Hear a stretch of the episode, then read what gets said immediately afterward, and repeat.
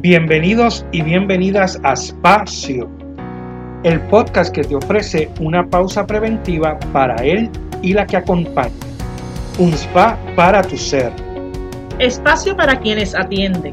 Un compartir dotado de saberes, vivencias, estrategias para atendernos y así poder atender. Somos Melissa Matei y Rafael de la Torre. Somos Espacio. Un espacio para sanarnos.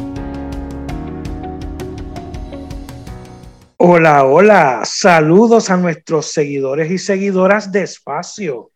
Bienvenidos al séptimo episodio de nuestra cuarta temporada. Agradecemos todo el apoyo recibido, los comentarios, incluso esos comentarios que nos han hecho personalmente, dándonos testimonio de cómo nuestras conversaciones han ayudado en situaciones y han podido incluso hasta buscar ayuda. Eso nos anima a continuar con nuestro proyecto de compromiso y amistad, ofreciendo un espacio de pausa y de respiro con algunas alternativas para poder enfrentar los retos de la vida de una manera saludable. Como todas las semanas, le saluda a Rafael de la Torre junto a mi amiga, compañera y colega Melisa Matei. Saludos, Melisa. Saludos Rafi y saludos a todos nuestros seguidores y seguidoras. Recuerden buscarnos en las redes sociales, por donde pueden encontrar todas las temporadas y episodios de Espacio. En Facebook nos encuentran como Espacio Podcast y en Instagram como Espacio PR. Allí encontrarán noticias sobre nosotros y todos los episodios. Prontito la encuesta que lanzamos la semana pasada de esas tres áreas en que vas a estar trabajando durante eh, ese periodo que tú establezcas de, de año o de inicio.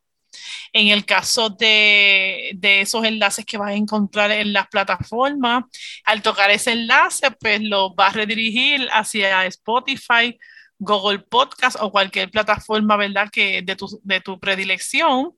También este, le vamos a pedir encarecidamente porque sé que mucha gente nos sigue por YouTube, que se suscriban y que nos den like allí en YouTube para que entonces podamos contar con ese apoyo. Allí nos encuentran como espacio podcast y les recordamos que en, en YouTube está desde la tercera temporada en adelante. Allí pueden tocar la campanita y así le va a salir notificación cada vez que subamos algún contenido, que como ustedes muy bien saben, son todos los martes. Así que esperamos contar con el apoyo de ustedes como siempre y seguir recibiendo sus comentarios, sus likes, que se suscriban y pues sobre todo las ideas y las colaboraciones eh, que desean ¿verdad? realizar con nosotros sobre esos temas que les interesa y lo que vayamos desarrollando. Bueno, Melissa, pues hoy en este episodio vamos concluyendo con el tema de la depresión. Como recordarán, tuvimos con nosotros a Edgardo Reyes del Hospital San Juan Capestrano, quien nos estuvo hablando sobre la depresión, causas, tratamiento y, todo sobre el tema. Luego le dimos una mirada al tema desde el neurocoaching con Lourdes Torres que nos ofreció estrategias y nos habló de la importancia de la actitud que asumimos, que asumimos ante las situaciones. Hoy queremos llevarle desde la experiencia de una amiga el cómo manejar la depresión, qué alternativas resultaron mejor para ella, cómo ha podido sobrellevar todas las situaciones que ha vivido y que le han causado mucha tristeza y hasta depresión. Así es, Rafi. Eh, tenemos con nosotros a nuestra amiga Marilis Ponce de León, que estará conversando sobre el tema de la depresión, los momentos fuertes de la vida y las alternativas que tenemos para sobrellevar cada situación. Marilis, te agradecemos que estés con nosotros, que hayas aceptado nuestra invitación.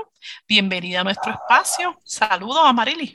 Buenas noches, buenos días a la hora que nos estén escuchando. Gracias por darme la oportunidad de de estar con ustedes y compartir un poquito de, de estas experiencias que uno ha podido tener y sobre todo eh, el poder compartir que es posible sentir sanación y que es posible sentir bienestar y, y salud, en, aún con todas las cosas que suceden en nuestras vidas. Pues Amaril, yo muy agradecido también de tu disponibilidad y honrado de que estés aquí. Y nuestra primera pregunta desde que comenzamos espacio, desde la primera temporada, ha sido que nos cuentes un poco sobre ti. ¿Quién es Amarilis? Wow, este, cuando leí esa pregunta era bien interesante porque yo decía, wow, Amarilis tiene muchas dimensiones. Ha sido una mujer de muchas etapas, ha sido una mujer de muchas historias, así que voy a intentar poder hacer un resumen de quién, de quién es Amarilis, comenzando eh, porque mi nombre completo es Amarilis Ponce de León Rovira. Eh, vengo, ¿verdad? Ese fue el nombre que mis padres decidieron colocarme. Y realmente desde ahí comenzó, hace, hace unos añitos atrás, empezó la, la vida y la historia de la mujer con la que estoy hablando, que están hablando hoy ustedes. Tuve la bendición de ser la hija mayor en una familia de, de, tres, de dos hermanos más y una, una jovencita, una niña, este, que partió a temprano, eh, apenas al nacer. Así que me tocó dentro de mi familia ser la mayor, ser la mujer, hace unos añitos atrás. Así que eso parte y eso este, toca mucho de quién es Amarilis. Eh, vivo, viví dentro de una familia eh, bien involucrada dentro de la Iglesia Católica. Eh, estudié en el Colegio Notre Dame, ahí estuve toda mi, mis estudios desde kinder hasta, hasta cuarto año. Paso a la Universidad de Puerto Rico, donde terminó un bachillerato en trabajo social. En ese momento este, bienestar social, ya lo conocemos como, como trabajo social, y muchos años luego terminó una maestría en orientación y consejería en la universidad que conocemos ahora, Ana Geméndez, en, en, en el Turao. Así que dentro de todo este proceso, Amarilis profesionalmente, pues es una trabajadora social, que entiendo que también soy colega de, de, de ustedes y que me desempeñé en varios espacios de, de trabajo, desde inicios en la oficina de, del gobernador con los asuntos de la vejez. Estuve al principio trabajando con envejecientes, luego estuve trabajando con, en un proyecto de vivienda, así que estuve con familias en un proyecto de vivienda Luego tuve la oportunidad de estar trabajando en lo que se conoce, conocía la Casa San Geraldo, que era un hogar para eh, jóvenes embarazadas aquí en el pueblo de Caguas. Y eh, próximamente estoy cumpliendo 25 años de haber estado desempeñándome como trabajadora social para el municipio autónomo de Caguas en el, en el proyecto, en el programa de Hexstar, Eli Hexstar Child Care Partnership. Así que dentro de todo, tengo una trayectoria eh, de muchas historias, no solamente mías, sino de, de, personas que han sido mis clientes y que hemos estado tocando desde muchas maneras. Eh, así también como hija, hermana, soy madre de tres jovencitos, ¿verdad? aunque esos jovencitos ya tienen 30, 27 y 25 años. Tengo dos niñas, yo le digo niñas porque siempre para nosotros, ¿verdad? Siempre son los niños y, y, y mi niño que me han regalado la bendición de ser abuela en seis ocasiones, así que soy una abuela de tres varones y tres niñas. Así que, para que ustedes vean cómo le digo, esto ha sido, ¿quién es Amarilis? Toda esta gama eh, de, experiencias. Eh, Amarilis, durante sus tiempos de mayor juventud, participó de, lo que se conoció en, un momento la Escuela de Líderes de, de Cagua, ¿verdad? De la diócesis de Cagua.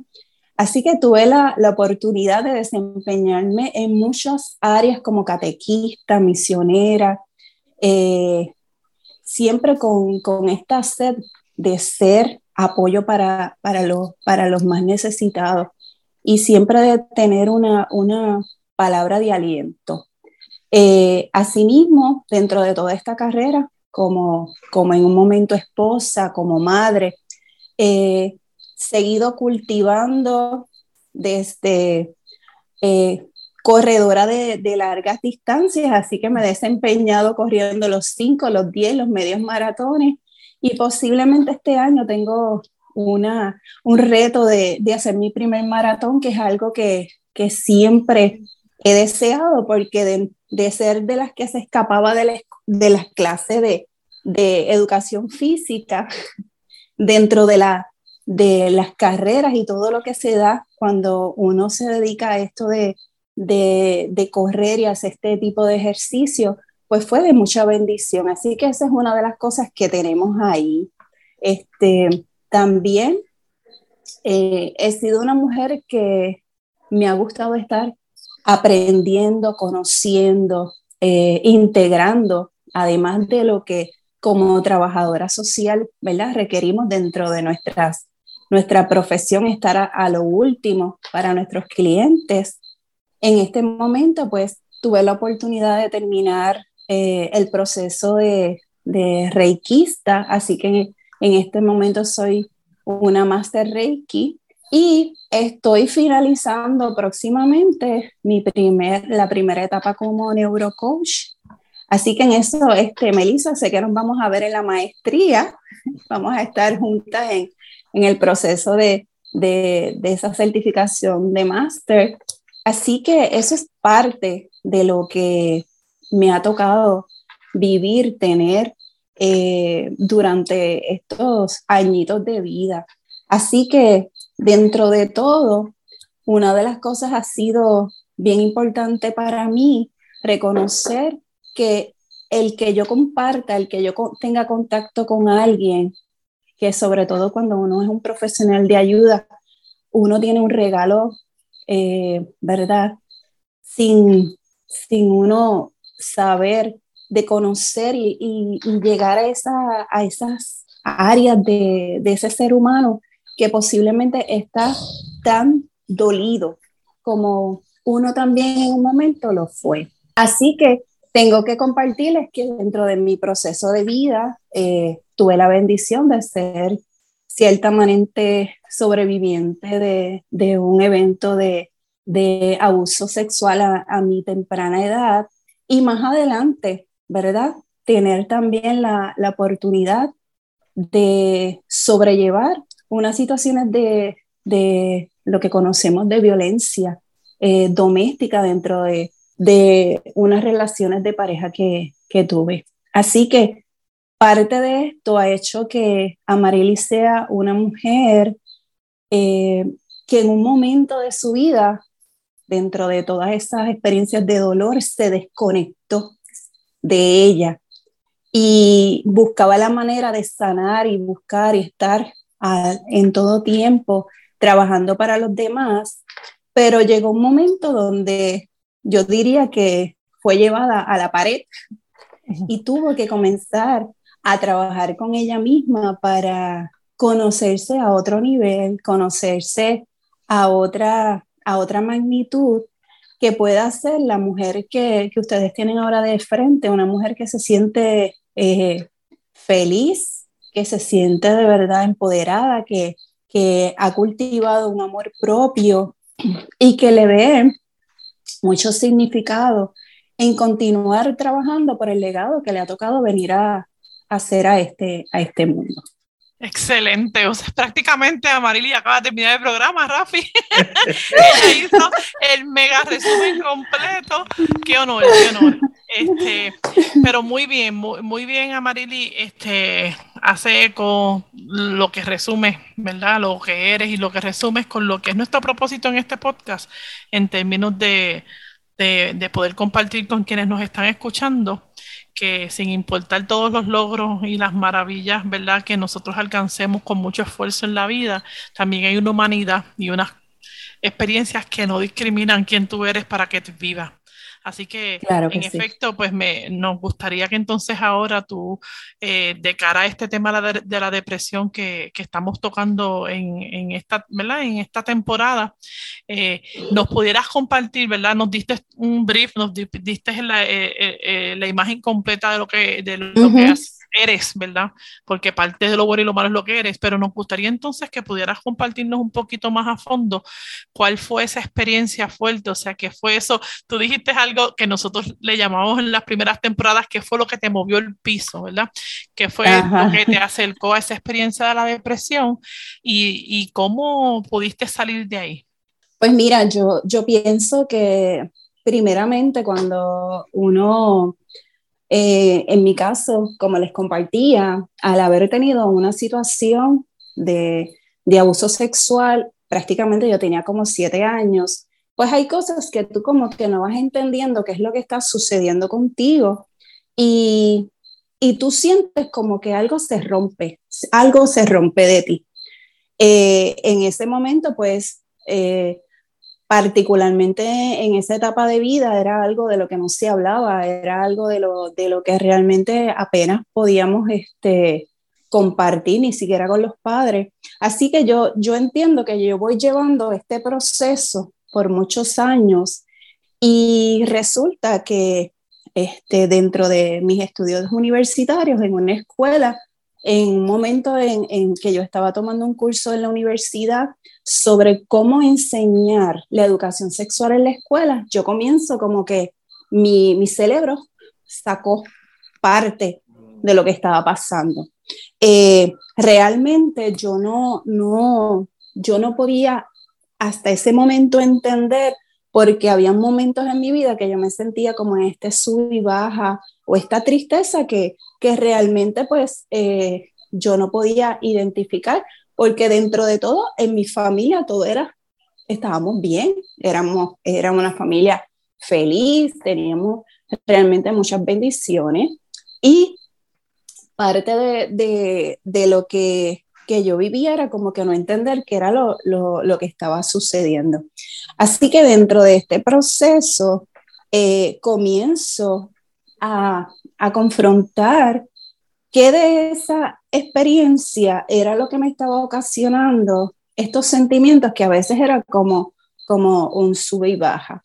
Eh, fue interesante porque fue algo que ya yo estaba eh, compartiendo con el, con el papá de mis hijos y fue una experiencia que yo nunca le comenté a él, así que ni a mis papás. Así que fue algo con lo que yo estuve bregando, callada, de primeramente esos, esos sentimientos de, de sentirme que yo había permitido esto, que yo no sabía quién decírselo, tampoco decírselo a él. Así que por muchos años yo estuve callada con este secreto que solamente una persona de este, un profesional de ayuda, en este caso una psicóloga de la Universidad de Puerto Rico, de los servicios médicos que daban, eh, yo tuve la oportunidad de hablarle lo, lo, que, lo que yo había tenido. Así que tengo que decirles que parte de, de este proceso comienza con este incidente al cual uno se siente pues culpable, eh, guarda un secreto por tanto, por tanto tiempo y que impacta todas las relaciones que yo tenía a mi alrededor, incluyendo en ese momento la relación que yo tenía con el papá de mis hijos, porque aunque yo no había hecho el clic, eh, cierta manera, eh, habían situaciones en las cuales yo me podía sentir un poquito amenazada, este, eh, no solamente de él, sino de otros varones, ¿verdad? Este, cómo, cómo se acercaban. Y como conocemos, pues mi, mi cerebro consciente no lo entendía, pero mi inconsciente muchas veces me mantenía en esta eh, hipersensibilidad en este sentimiento que a veces yo no podía controlar eh, porque no tenía conocimiento de dónde salía. Así que era algo que, que no me hacía sentir bien, que, que me hacía sentir como incómoda de, de lo que realmente estaba sucediendo conmigo. Luego, dentro de mi relación de, de, matrimonio, pues se dieron muchos incidentes donde lamentablemente, pues yo llegué con unas expectativas de lo que era matrimonio, de lo que era casarse, de lo que era relación de pareja. Y cuando yo comienzo a ver que nada de lo que eran mis expectativas, las expectativas, ¿verdad? De, de las que nos hablaban cuando uno se va a casar, pues eso me llenó de, de, de momentos de mucha tristeza.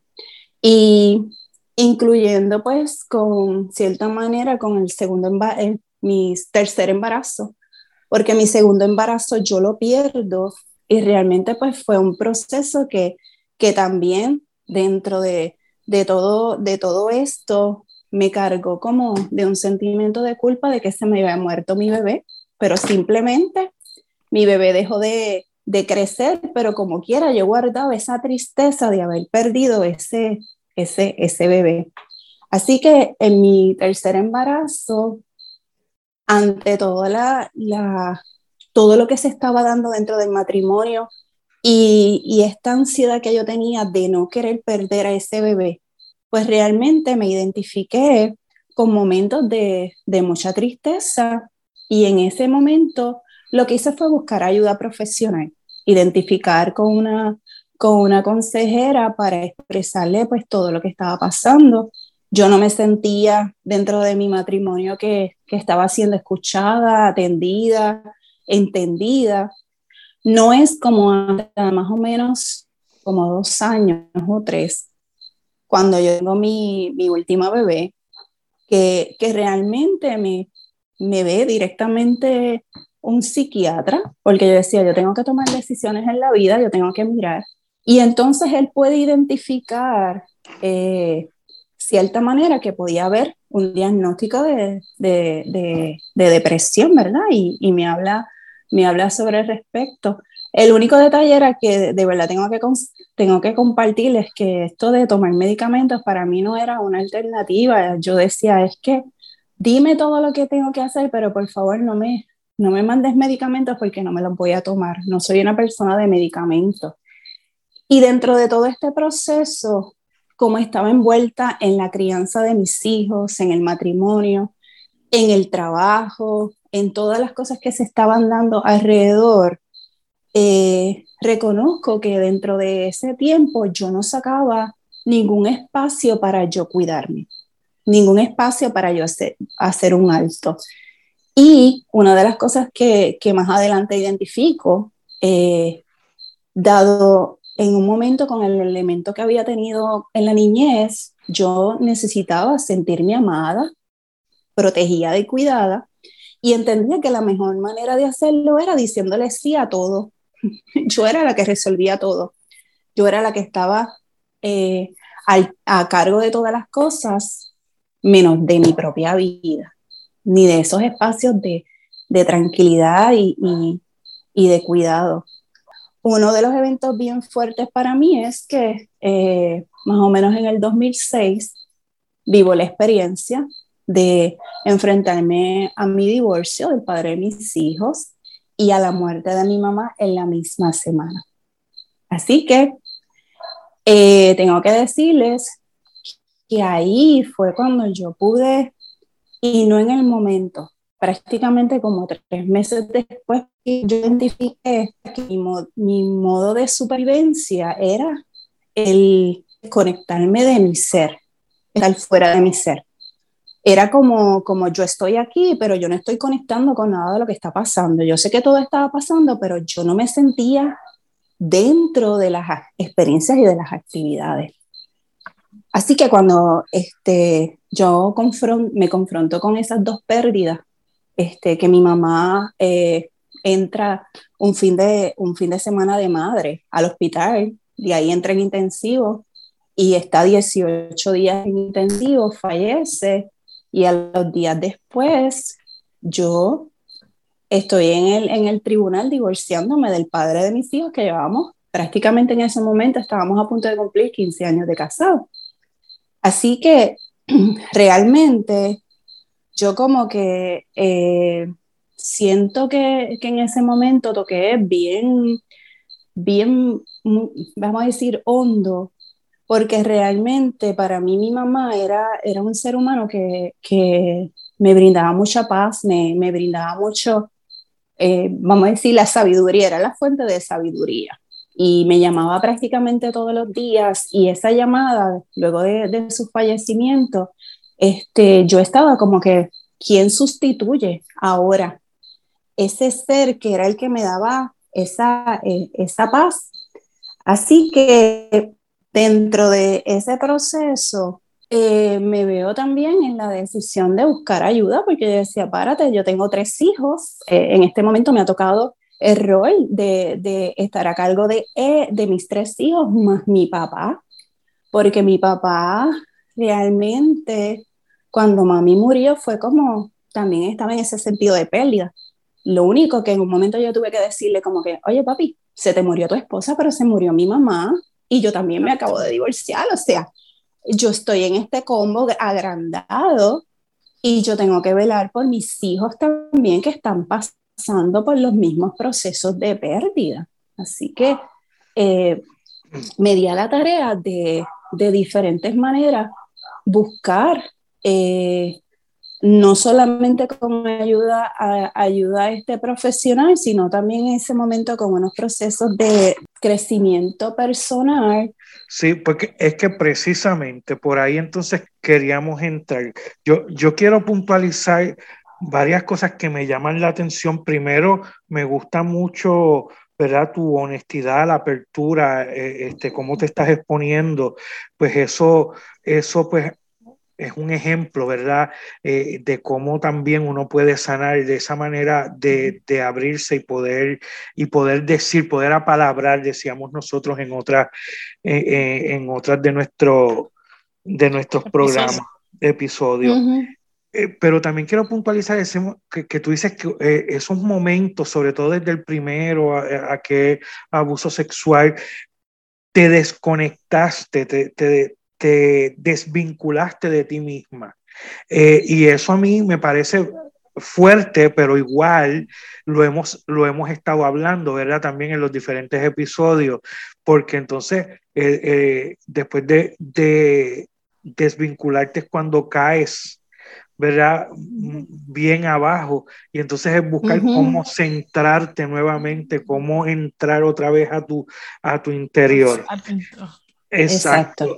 Y entonces, pues claro, están las ayudas profesionales, que fue lo que dijiste. Ibas a comenzar a decir que para mí, para nosotros en este, eh, en este podcast es importante que nos hables de esas cosas que buscaste, más allá de la ayuda profesional, cosas que todavía hagas este, para, para tu autocuidado, para mantenerte. Este, háblanos, háblanos de esas cosas que pudiste hacer, ¿verdad? Para ti, para tus hijos, en, en, ese, en esos procesos? Pues mira, fue bien importante que una de las cosas que, que, verdad, yo digo que fue bien importante en este proceso fue que luego de que mi mamá muere, prácticamente los 10 meses, mi papá sale con un diagnóstico de cáncer. Y yo decía, ok, este, era como el combo agrandado. En este caso, mi papá presenta un, cáncer que se conoce como un cáncer de sangre, eh, el linfoma Hodgkins, y un año después yo tengo la oportunidad de, unirme a este grupo que se, conocía como la, se conoce como la Asociación contra eh, la Leucemia y el Linfoma, donde me, donde me daban la oportunidad de ir a correr a Disney eh, recoger, ¿verdad? Hacer una, una aportación económica para la asociación. Y realmente eh, para mí eso fue proceso de sanación, porque una de las cosas es que comienzo primeramente a hacer ejercicio. Yo, este, eso de hacer ejercicio, como les decía, yo me escapaba de la, de la clase de, de, educación física y de ser un cero de si acaso una milla, cuando era el examen ese que había que correr la milla, yo jamás había vuelto a correr y logro eh, eh, verme pasando la meta de 13.1, que es un medio maratón, en esta carrera de, de que se hace el medio maratón de Disney y sobre todo, el que yo en ese momento cuando estaba corriendo, estaba corriendo en honor a mi papá, ¿verdad? Este, porque habíamos logrado, él había pasado todo su proceso de, y ya estábamos cerca de que fuera este, sano del cáncer. Así que el ejercicio, digo, digo que la melatonina, todo en ese momento, el tú salir a correr con otras personas, a ver esos amaneceres, porque corríamos bien temprano por San Juan, todo ese comenzar a activarme y a conectarme con la, con la naturaleza y sobre todo con el ejercicio, eh, comenzó en mí a tener ese, ese, ese proceso de sanación. Y, realmente para mí eso fue bien valioso. En adición, otra de las cosas que tengo que decirte que han podido apoyarme en este proceso eran mis momentos de oración. O sea, el, el tener, el sentarme, el, tener mi tiempo con Dios, el eh, eh, hablar, eh, pelear, este, o sea, decirle, oye, ¿qué está pasando? Suéltame, porque en un momento le, dije, oye, pana, párate, suéltame, quítame, quítame el, el, guante, porque yo sé que todo obra para bien, pero son como que muchas cosas las que estoy manejando. Y, y sobre todo, eh, tengo que decirle que fueron muchos años de silencio. Yo no sentía que Dios me estaba contestando. Yo, yo, sentía que como que yo le hablaba y yo no sentía ninguna contestación, pensaba yo.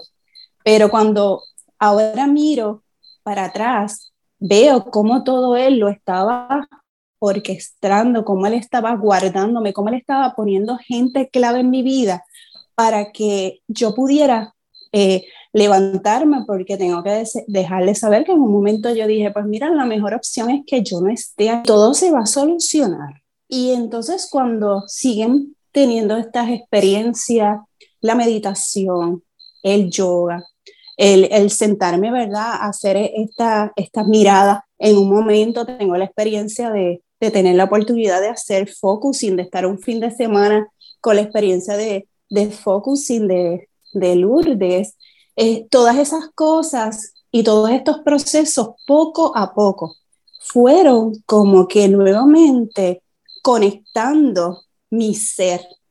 Fue como, como decir que mi corazón, mi alma, mi ser se fueron nuevamente eh, reconstruyendo. Y cuando salía, cuando miraba, cuando, cuando este, comenzaba con todo este proceso, empezaba a vivirlo diferente. Una de las una película que, que yo entiendo que también me apoyó fue la de eh, Love, Pray and... Ay, se me olvidó el otro. And Eat, Eat, Love and Pray. And Eat. Cuando yo vi esta película, yo dije, pues, ¿sabes una cosa? Yo voy a comenzar a hacer eso. Y me di a la tarea de que cuando me sentaba a comer, empezara a, a saborearme y poder identificar cuáles eran los elementos que estaban lo que me comía. No sentarme a comer como un autómata para avanzar y, terminar, sino darme ese espacio de, sentarme y comer. El amar, eh, no solamente ver el amor de pareja, sino el amor de mis hijos, el amor a, a, mi padre, el amor a mis hermanos, el amor a mí misma, porque en un momento dentro de todo este proceso, una de las cosas que yo he descubierto que parte de, lo que yo he venido a aprender durante este paso por aquí ha sido que yo no me amaba, yo no me amaba. Pues una de las cosas al, al darme cuenta de que yo no me amaba, pues todas las experiencias que he ido recuperando han sido experiencias que me conecten conmigo, con ese llenar, como decimos en Focus, en el manantial, porque pude descubrir la toda esa agua de mi manantial que estaba turbia, lavarla. Eh, con todas estas experiencias, con toda este, esta cantera de, de información y conexión que he estado teniendo con la naturaleza, con los seres que están a mi alrededor. Así que por eso puedo decir que una de las cosas que he aprendido, además de amarme, es que todo pasa por una razón. Todo tiene un aprendizaje y que lo más importante es que lo veamos así. Toda la gente que está a nuestro alrededor viene a enseñarnos algo o nosotros enseñarle algo. Por lo tanto, el nivel de perdón que yo puedo tener hacia esos seres, me lo estoy dando a mí misma. Y eso es otra manera de, de amarme. Saber que no somos perfectos, sino que estamos aquí para aprender, para y, y cada día ser mejores personas. Bueno, Amarilis, pues definitivamente excelente todo lo que tú nos narras, eh, mucha vida, mucha experiencia eh, y mucho trabajo, ¿verdad? Sobre todo que es lo que queremos transmitir a las personas que nos están, nos están escuchando. Estamos completando esta temporada, eh, no la temporada, sino dentro de esta temporada el tema de la depresión. Y una de las cosas que entonces quizás recapitulo sobre específicamente el asunto de la depresión, porque hablaste de muchas circunstancias y de mucha tristeza, es esa desconexión contigo Así que, que un poco, ¿verdad? A quienes nos están escuchando, eh, el llamado es a identificar cuando nos estamos desconectando de nosotros mismos y, y pues y hacer todas las cosas posibles que ya nosotros le hemos estado dando diferentes alternativas. Amarilis nos mencionó muchas de las que nosotros hemos estado aquí trayendo, como el focusing, eh, habló de Reiki, habló de, de, lo que son las ayudas profesionales, habló de la naturaleza. Y una de las cosas que resalto, porque ha sido algo que han traído las personas que han estado hablando de estos temas últimamente, es el movimiento, ¿verdad? El movimiento para Amarilis es en forma de carrera. Eh, pero sí es importante que cuando estoy totalmente eh, desmotivado o desconectado, aún con toda la voluntad que eso implica o el apoyo de mucha gente, toca movernos. Así que te agradecemos grandemente, ¿verdad? Todo, sobre todo como ahorita dijo Rafi, este, esa transparencia y, el poder abiertamente contarnos tu experiencia, porque reafirma que esto nos puede tocar a cualquiera de nosotros, que nadie está exento y que, y que hay unas alternativas, hay unas este, posibilidades que podemos hacer y que sí es posible poder estar bien, ¿verdad? Eh, poco a poco mencionaste en algún momento y es bien importante, un día a la vez, paso a paso, eh, pero reconocer que sí hay una posibilidad, ¿verdad? Este, de que podamos sanar y de que en esa sanación ayudemos a otros. Así que fue mucho lo que nos compartiste, espero haber honrado, eh, ¿verdad? Con, con, el resumen, no pretendo, ¿verdad? Este, de decir más o decir menos, pero, pero sí te agradecemos mucho. Lo importante de la espiritualidad ya también lo trae. También lo menciono, es cierto, ¿verdad? Este, así que, eh, pues, de verdad muy honrados de tenerte. Eh, los testimonios de vida siempre van a ser lo que nos ayuden a darnos cuenta de que, de que no simplemente estamos hablando por hablar, sino de que sabemos, ¿verdad?, que esto es real. Nosotros estamos viviendo circunstancias sociales eh, y, y, cada quien personal que son bastante fuertes como, como para que estemos atentos, ¿verdad? Este, y si estamos bien, pues mantenernos bien, ¿verdad? Así que te agradecemos muchísimo. Gracias, gracias por esta, por esta oportunidad y sobre todo saber que se puede, que se puede vivir feliz, se puede vivir gozoso, se puede vivir en el presente, eh, porque eso es otra de las cosas. Si vivo mucho pasado, hay mucha tristeza, si vivo mucho, mucho futuro, también me trae ansiedad por cosas que ya no están, todavía no están. Y lo que tenemos es el regalo de día a día. A mí también me ha gustado mucho tu testimonio, Amarilis, así que te agradezco por tu tiempo, eh, y por todo lo que has compartido con nosotros. Y bueno, eh, y esperamos que todos los que nos escuchan, nuestros seguidores y seguidoras, continúen con nosotros y nos sigan apoyando todas las semanas y este ha sido otro espacio.